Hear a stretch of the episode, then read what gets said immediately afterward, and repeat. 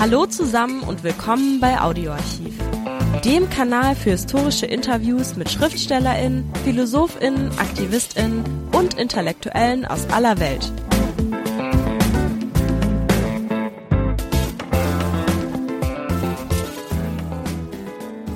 Hallo, Wolfgang Wippermann gehörte zu jener Generation Universitätsprofessoren, die sich einmischte in öffentliche Debatten, eine, wie man aktuell beobachten kann, vergehende intellektuelle Spezies.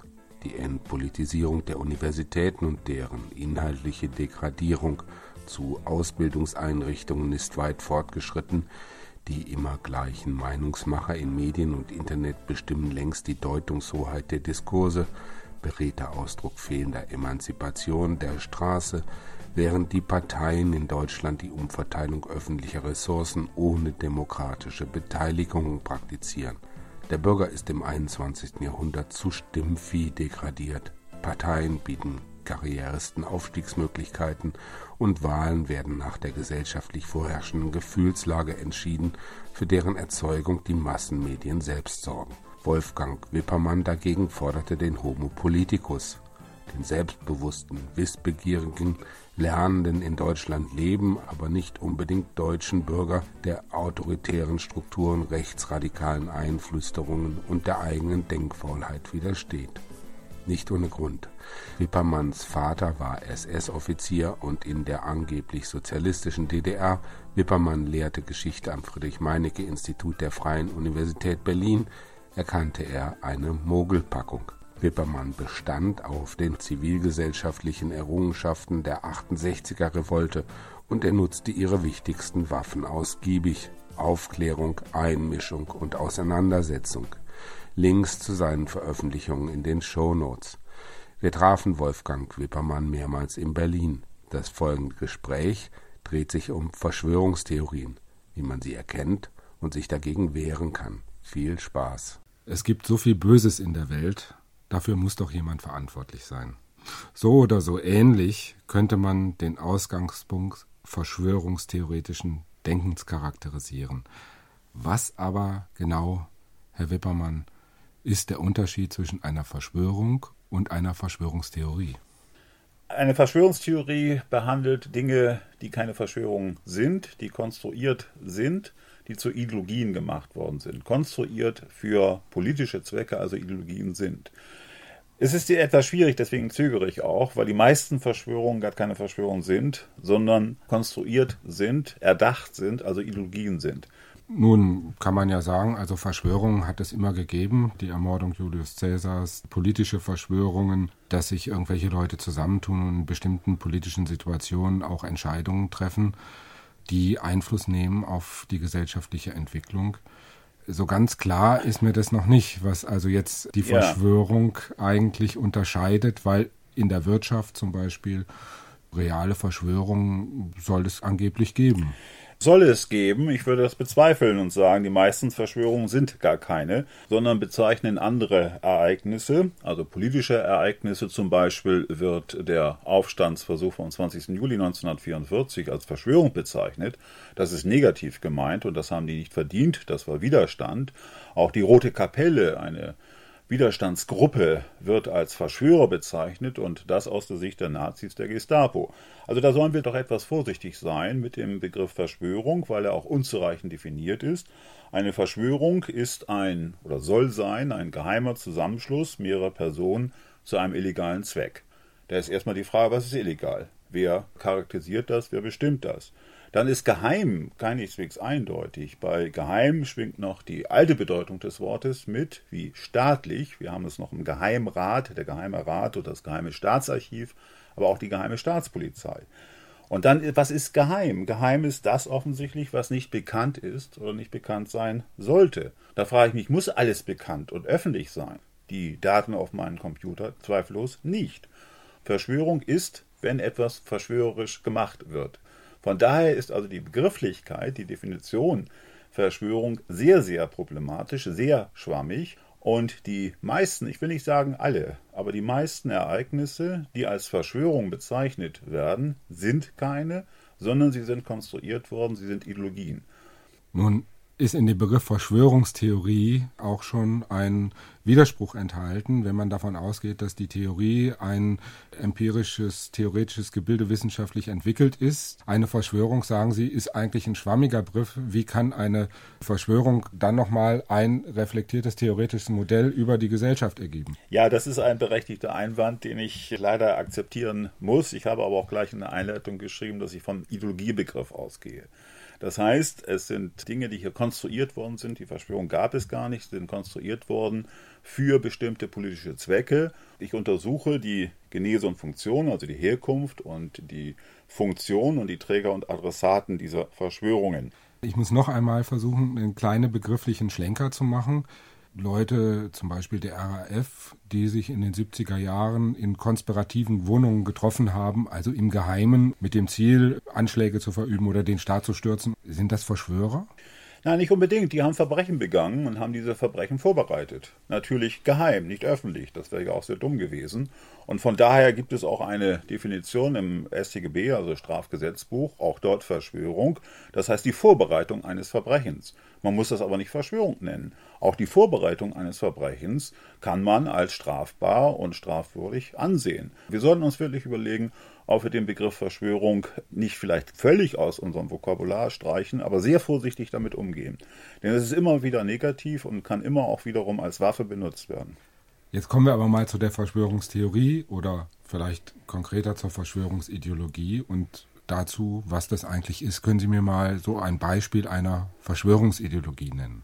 Also die bekannteste ist die von den Weisen von Zion, also die Geschichte, dass Juden aus aller Welt sich auf einem Friedhof äh, treffen und die Weltherrschaft überlegen planen und dabei auch Details haben, nämlich dass die Hauptstädte der Welt unterhöhlen, die U-Bahn-Stationen oder die U-Bahn-Schächte benutzen, um dann diese Hauptstädte in die Luft zu sprengen. Das ist einfach Quatsch. Aber es wurde und wird bis heute geglaubt, weil es dann über diese Verschwörung völlig fiktive Protokolle gibt. Die Protokolle der Weisen von Zion. Und das war eine Verschwörungsideologie, die furchtbare Wirkung hatte, insbesondere schon im bolschewistischen Russland. Die Bolschewiken auch sozusagen als Fortsetzer der Weisen von Zion bezeichnet wurden. Und dann in der NS-Zeit, Hitler war ein ganz großer Anhänger der Verschwörungsideologie der Weisen von Zion und mit dieser diabolischen und antisemitischen Verschwörungsideologie ist dann auch unter anderem das begründet worden, was wir als Holocaust bezeichnen, also den Rassenmord. Jetzt ist es so, dass also eine Verschwörungsideologie wie diese darauf abzielt, dass es irgendwo geheime Mächte gibt, die irgendetwas tun, dem man entgegentreten muss in irgendeiner Form. Kann man das so vereinfacht sagen?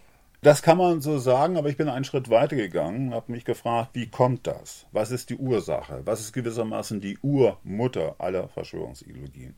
Und da bin ich auf den Teufel gekommen.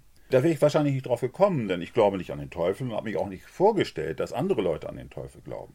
Also eine Gleichzeitigkeit des Ungleichzeitigen. Und meine These ist eben, dass die Urmutter aller Verschwörungsideologien der Teufelsglaube ist, in religiöser Gestalt, also Teufel mit Boxfuß und so weiter dazu, oder auch in säkularisierter Gestalt, das nenne ich Diabolismus. Der Teufel ist aber faul und macht das nicht alles alleine, sondern braucht Agenten, Angestellten, Hartz-IV-Personal, wenn man so will. Und die Agenten des Bösen sind in allererster Linie die Juden, weil die Juden im Neuen Testament bei Johannes 8, Vers 44 als Kinder des Teufels bezeichnet werden und auch in der Offenbarung des Johannes am Ende der Bibel 2,9 und 3,9 gesagt wird, sie Juden sitzen in der Synagoge des Satans. Also die Juden sind die Hauptagenten des Teufels. Es kommen dann im Laufe der Zeit noch weitere hinzu, die Freimaurer, die meistens auch dann als jüdisch angesehen wurden, die Sozialisten, die Kommunisten, die Bolschewisten, dann auf der anderen Seite allerdings auch von kommunistischer Seite aus die Imperialisten und Kapitalisten und zum Schluss vor allem Islamisten, teilweise sogar Muslime, die pauschal der Verschwörung beschuldigt werden. Ein ganz besonderes Kennzeichen dieser Verschwörungsideologien ist der Diabolismus, der Teufelsglaube und der Antisemitismus. Ein anderes Kennzeichen scheint mir zu sein, dass derjenige oder diejenigen, die an Verschwörungstheorien glauben, immer Menschen sich vorstellen, die etwas tun. Also nicht unbedingt jetzt der Kapitalismus oder der Sozialismus oder das System oder sowas, sondern es sind immer konkrete Personen.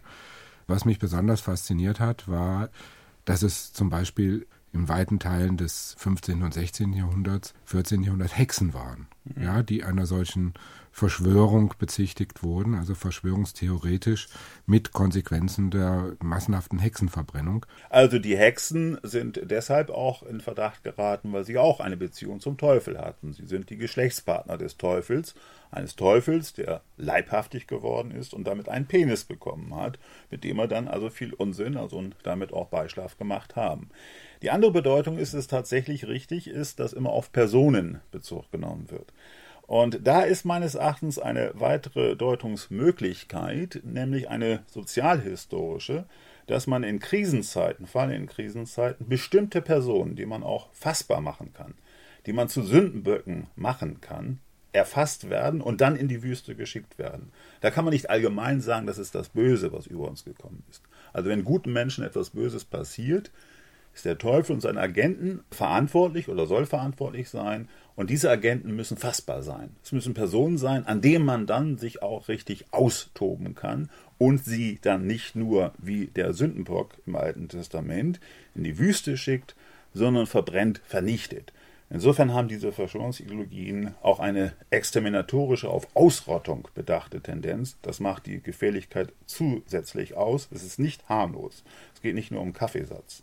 Jetzt ist so etwas wie die Hexenverbrennung über 200 Jahre, 250 Jahre ganz stark verbreitet. Wie kann man dann eigentlich das eingrenzen und sagen, also das ist jetzt ein Moment der Krise, wo solche Verschwörungstheorien besonders viele Anhänger finden. Wie mhm. würden Sie das definieren? Weil wenn man so in die Geschichte guckt, stellt man fest, dass eigentlich äh, dieses Verschwörungsdenken immer virulent war.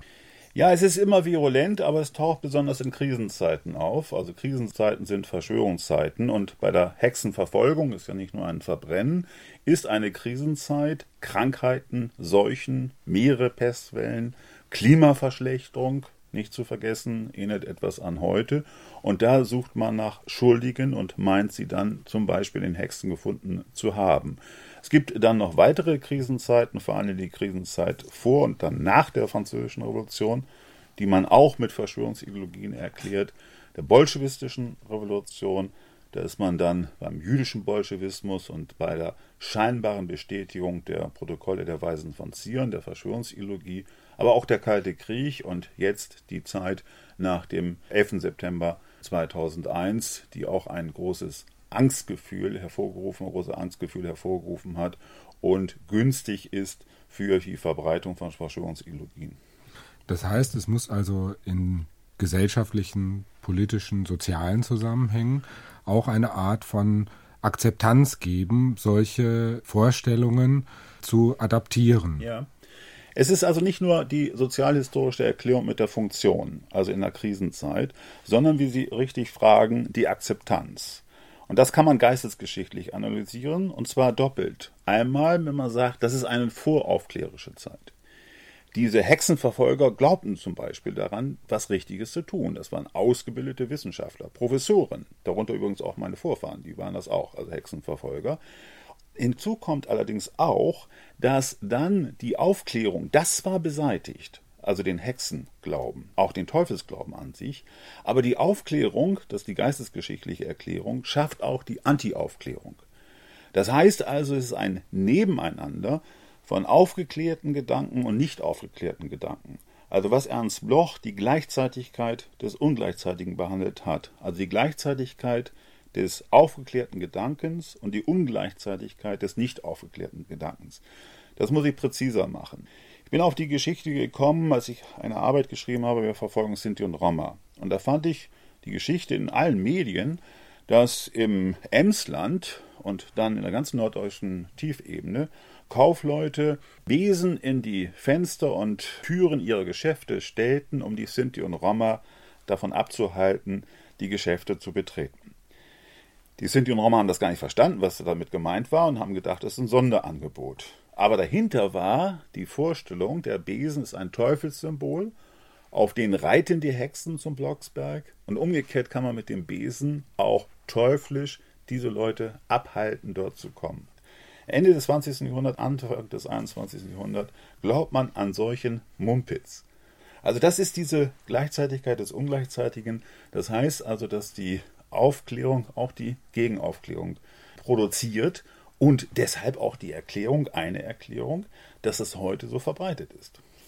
Also kann man sagen, dass seit dem 18. Jahrhundert sich so etwas wie die modernen verschwörungstheoretischen Ansätze entwickeln. Ja, die entwickeln sich und äh, kumulieren in äh, Krisenzeiten und es ist sogar eine Steigerung, denn hinzu kommt nicht nur allgemein die Gegenaufklärung, die heute meines Erachtens wirklich sehr auf dem Vormarsch ist, sondern eben auch ein sehr merkwürdiges Phänomen, dass je mehr wir wissen und wissen können in der Informationsüberflussgesellschaft, umso mehr sehnen wir uns nach einfachen Erklärungen. Wir wollen das gar nicht so kompliziert haben. Gleich geht's weiter mit dem Interview. Zuvor noch der kurze Hinweis. Liked uns, wenn es euch gefällt. Und ein gutes Beispiel ist das Medium Fernsehen zum Beispiel. Da werden auch immer sehr einfache Erklärungen. Aber das wirkt gewissermaßen und das hat vermutlich auch gewisse psychische, vielleicht sogar anthropologische Ursachen, dass die Menschen das einfach haben wollen, zugleich aber sich auch ängstigen. Also die Erfindung der Angst und die Ausnützung der Angst ist ebenfalls ein Bestandteil der Verschwörungsideologie und auch eine Ursache der Verschwörungsideologie. Also das kommt noch hinzu quasi. Ein Beispiel ist Luther. Luther war ein Verschwörungshysteriker, würde ich sagen. Der sah sich von Verschwörung nur umgeben. Der Juden vor allen Dingen, die er vernichten wollte, die alle weg mit ihnen, der Türken, der Muslime und so weiter dazu. Und das hat auch schlichtweg psychische Ursachen, teilweise ganz banale. Er hatte Verdauungsprobleme. Ja, das ist also sozusagen ganz klar. Das ist ein berühmtes Turmerlebnis auch sozusagen dazu. Und er hat auch wörtlich gesagt, wenn er Verdauungsprobleme hatte, dann macht er den Teufel dafür verantwortlich. Luther, also zutiefst teufelsgläubig, fast schon Satanist. Und deswegen natürlich auch geeignet, prädisponiert, psychologisch prädisponiert für diesen unsagbaren und schrecklichen Teufelsglauben, der so furchtbare Auswirkungen gehabt hat für seinen Antisemitismus, seinen Judenhass. Jetzt gehört zu einer Verschwörungstheorie auch jemand, der, in diesem Falle Luther, der sozusagen den Verschwörungsinhalt auch verbreitet. Es gehören Medien dazu. Können Sie sagen, wie das zusammengreift? Ja, mhm. Es gibt also heute solche Leute, die im Bereich des Okkultismus und des Satanismus zusammen mit rechtsradikalem antisemitischen Gedankengut unterwegs sind, die hunderttausende Bücher verkaufen. Das sind zwei Sachen, was Sie sagen. Einmal sollte man denken, je mehr wir die weitere Entwicklung der Medien haben, umso besser sind wir informiert und können das widerlegen. Bestes Beispiel Internet. Aber genau das Gegenteil ist passiert. Das heißt, das Internet ist das verschwörungsideologische Medium par excellence. Und Verschwörungsideologen blühen im Internet richtig auf, weil sie die Spur auch vertuschen können. Können Sie mal ein Beispiel nennen? Das ist zum Beispiel Matthias Breukers, der Taz-Redakteur, der ein skandalöses Buch geschrieben hat über den 11. September 2001, in dem er den israelischen Geheimdienst, auch den CIA und teilweise auch die Juden verantwortlich macht. Er stützt sich ausschließlich auf Internet in Anführungszeichen Quellen. Und dann kann er sich die gegeneinander ausspielen, Links herstellen und so weiter dazu und sagen, das sagt er wörtlich, seriöse Medien, denen glaube ich nicht, wie Zeitungen, New York Times und so weiter, die sind alle gekauft. Da führt nämlich das Zweite jetzt hinzu, wie kann man jetzt eine ideologiekritische Methode hier anwenden bei diesen vielen Medien. Das ist im Internet kaum möglich, die Spur ist verloren quasi. Also da sind Links, ist gelöscht und so weiter und dann wird ein Zitierkartell aufgebaut, was man gar nicht mehr brechen kann. Es ist teilweise sehr schrecklich, das heißt, dass der verschwörungsideologische Igel meistens schon vor dem verschwörungskritischen Hasen am Stil ist. Und das Zweite ist, dass dann eben auch es äußerst gefährlich ist, mit einem Verschwörungsgläubigen zu diskutieren. Wenn man dann in die Argumente geht, dann sagt er, ja, das ist ja gerade das Geschickte an der Verschwörungsideologie. Auch hier ein Beispiel. Wenn man die Argumente geht beim 11. September 2001 haben die die These, es war der Mossad, der war, stand dahinter oder war informiert die Juden damit begründet, es waren sehr wenige, zunächst sogar gar keine Juden unter den Opfern. Ein perverses Argument gewissermaßen. Wenn man aber mit ihnen argumentiert und sagt, da waren doch Juden dazu, dann sagen sie, ja, das haben die ja bewusst gemacht, damit der Verdacht nicht auf die Juden gefallen ist. Das heißt, wenn man einem Verschwörungsideologen den kleinen Finger reicht und mit ihm darüber redet, dann nimmt er wie der Teufel die ganze Hand. Und dann ist die Diskussion äußerst schwierig. Und das sind bei vielen Dingen beim 11. September, auch bei Geheimdiensten ist das der Fall. Daher ist es notwendiger und erfolgversprechender, die Ideologie, das Ideologiehafte, das, den Konstrukt, das Konstrukthafte herauszuarbeiten. Nun gibt es aber auch Verschwörungsideologien, die sozusagen alltäglich sind und alltäglich verbreitet werden wie zum Beispiel der Unfall von Lady Di sei also irgendwie sehr dubios und eigentlich würde das britische Königshaus dahinter stehen, weil man die ungeliebte Prinzessin loswerden wollte oder solche Sachen wie dass im Bermuda-Dreieck, also mit munterer Regelmäßigkeit seit vielen Jahrzehnten äh, Schiffe und Flugzeuge also auf unerklärliche Weise verschwinden würden. Oder sehr erfolgreich, kürzlich als Film gelaufen, dass also Jesus mit Maria Magdalena ein Kind gehabt hätte und daraus eine Kette von Nachfolgern bis heute entstanden sei. Nicht zu vergessen, die berühmte Bielefeld-Verschwörung begründet, Bielefeld gäbe es nicht. Wie soll es auch sein? Denn wie könne ein Fußballverein im Flachland auf der Alm spielen? Das ist eher etwas Lustiges, aber die Akzeptanz für solche Verschwörungsmuster ist natürlich viel breiter als nur dieses politisch gesteuerte oder politisch wirksame. Ja, mag sein, aber vorsichtig. Also die Bielefeld-Verschwörung mit dem Fußballverein auf der Alm, das ist ein reines Fantasieprodukt, das auch wirklich ganz niedlich ist gewissermaßen dazu. Die anderen Fälle, die Sie aufgezählt haben, sind ein Sündenregister Ihres Berufsstandes, der Journalisten. Nämlich besonders in Saure-Gurkenzeiten, im Sommerloch oder was wir sonst haben, werden wirklich sehr alltägliche Geschichten oder auch tragische Geschichten wie der Unfalltod einer englischen Prinzessin aufgegriffen und richtig aufgebauscht und es wird richtig eine Hysterie hervorgerufen. Diese Hysterie erinnert in England vor allen Dingen schon fast an die Hysterie bei der Hexenverfolgung, nur umgekehrt sozusagen dazu. Dann wird gesagt, das zurückhaltende Verhalten des englischen Königshauses, der Königin Elisabeth II., die mit Recht ein etwas gestörtes Verhältnis zu ihrer missratenen Schwiegertochter gehabt hat, die nicht diese Hysterie mitmachte, darauf wird gesagt, ja, die haben Grund genug, das zu verschweigen. Dann ist aber Schluss und dann ist es auch keine vollständige Verschwörungsideologie, weil jetzt nicht noch die Geheimdienste gekommen sind. Es wäre ja denkbar gewesen, dass gesagt wird, weil Elisabeth und so weiter hat sie den Geheimdienst angesetzt und dann ist Diana gegen die Wand gefahren worden. Und nun würde noch, also ich konstruiere ich wohlgemerkt eine Verschwörungsideologie, würde jetzt noch gut passen, britische Geheimdienst, warum hat er das gemacht? Ja, die Diana wollte ja einen Araber heiraten und das wäre sicherlich nicht im Interesse wieder Israels gewesen. Jetzt müsste man noch den Mossad dort einführen und dann wäre das die vollkommene Verschwörungsideologie. Aber ich sage es lieber nicht, sonst glauben das noch einige jetzt und es wäre dann sozusagen die vollständige neue Verschwörungsideologie. Das will ich mir nicht antun, nachdem ich doch versucht habe, Verschwörungsideologien zu dekonstruieren und zu entlarven. Aber diese der Anna-Geschichte und andere sind Beispiel für alltägliche scheinbare Verschwörungen, die meistens mehr aufgebauscht worden sind, um daraus eben Honig bzw. die Quote zu ziehen oder zu saugen.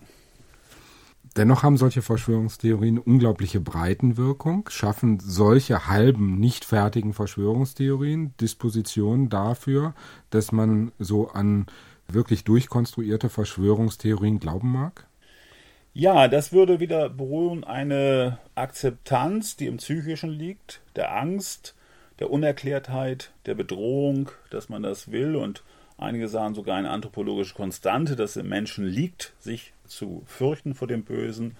Dabei auch mit der Begründung, wenn einem etwas Böses passiert, obwohl man doch selber gut ist, dann muss das eine Verschwörung sein.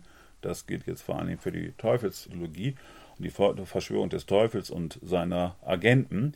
Hinzu kommt also noch einmal, dass gerade die jetzige Zeit als Krisenzeit, aber auch als Überfluss, was die Informationen angeht, die Unsicherheit, die Angst, das Zutrauen oder den Glauben in die Verschwörungsideologien erleichtert. Also es ist nicht neu, die Gegenaufklärung auf den Vormarsch. Die Religion ist zurück, eine fundamentalistisch verstandene Religion. Ich sage Religion allgemein, nicht nur eine, aber vor allem die christliche, wo der Teufelsglaube immer noch und wieder da ist. Nach über fast 200 Jahren, nachdem Schleiermacher, der evangelische Theologe, gesagt hat, hier in Berlin, den Teufelsglauben können wir doch keinem mehr zumuten. Hat er natürlich recht, das ist wirklich keinem mehr zumutbar. Aber die katholische Kirche hat sich niemals vom Teufelsglauben verabschiedet, das ist fast schon Dogma. Und ich habe Kollegen, in Rom, die das Fach Exorzismus lehren, wie ich das Fach Neue Geschichte lehre. Und alle Päpste, die vergangenen, waren Praktiker, haben Praktikum absolviert in Exorzismus und haben den Teufel ausgetrieben aus offensichtlich psychisch kranken Frauen. Der jetzige Papst hat dort auch klug, zwar wie er nun mal so ist, einiges drüber geschrieben, aber feststellt, den Teufel gibt es. Und wer das leugnet, der ist dem Teufel sozusagen schon verfallen. Das ist das Teuflische daran, dass man an der Existenz des Teufels zweifelt. Das ist ein Beispiel, dass wir eigentlich die Aufklärung überhaupt noch nicht haben. Da ist nichts Aufgeklärtes. Und äh, ich sehe nicht ein, dass man hier mit Toleranz und Meinungsfreiheit und multikulturell vielleicht und so weiter dazu schweigen soll. Nein, das ist jetzt wirklich ein Kulturkampf, der nicht nur, aber hier von fundamentalistischen Strömungen im Christentum, auch im Islam, ausgerufen worden ist. Und da sage ich, da muss man Einhalt gebieten, da muss Widerstand geleistet werden, sonst werden wir vielleicht eines Tages wieder den Tag erleben, dass die Scheiterhaufen brennen und so lange sollen wir nicht warten.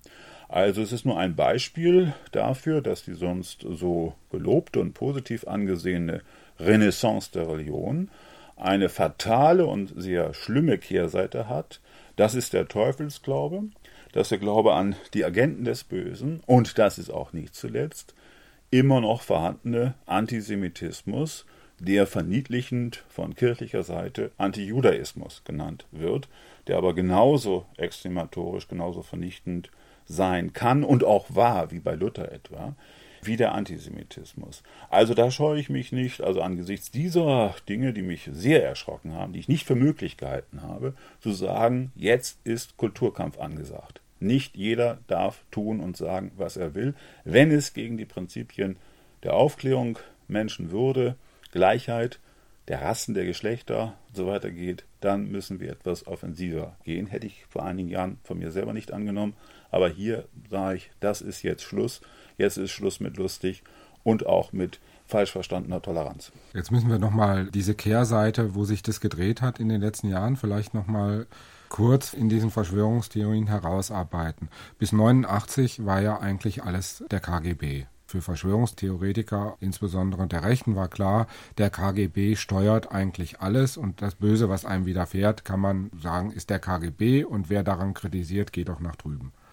So, jetzt kommt 89, der KGB ist verschwunden. Wir haben keine Verschwörungsnotwendigkeit mehr. Und trotzdem blüht es gerade nach 89 yeah. in einem unglaublichen Maße, blühen Verschwörungstheorien, noch einmal gesteigert nach den Ereignissen yeah. des 11. September 2001, sodass man heute eigentlich sagen kann, Verschwörungsdenken ist sozusagen das Kennzeichen unserer heutigen Zeit. Ja, nicht nur unserer heutigen Zeit, sondern jetzt vor allem der Linken. Also wenn man zurückgeht, ist doch eigentlich, ich will nicht sagen, dass die Linken gefeit waren. Es gab die Kartoffelkäferverschwörung der DDR, dass die Amis äh, dort Kartoffelkäfer abgeschmissen haben von den Flugzeugen. Es gab die Ärzteverschwörung von Stalin, der aber kein Linker war und so weiter. Früher war sozusagen doch mehr verschwörungsideologisches Denken auf der Rechten beheimatet und insbesondere was die Geheimdienste angeht, ein Sonderfeld war also Cheka, GPU, KGB, also die sowjetischen Geheimdienste, auch meistens jüdisch konnotiert.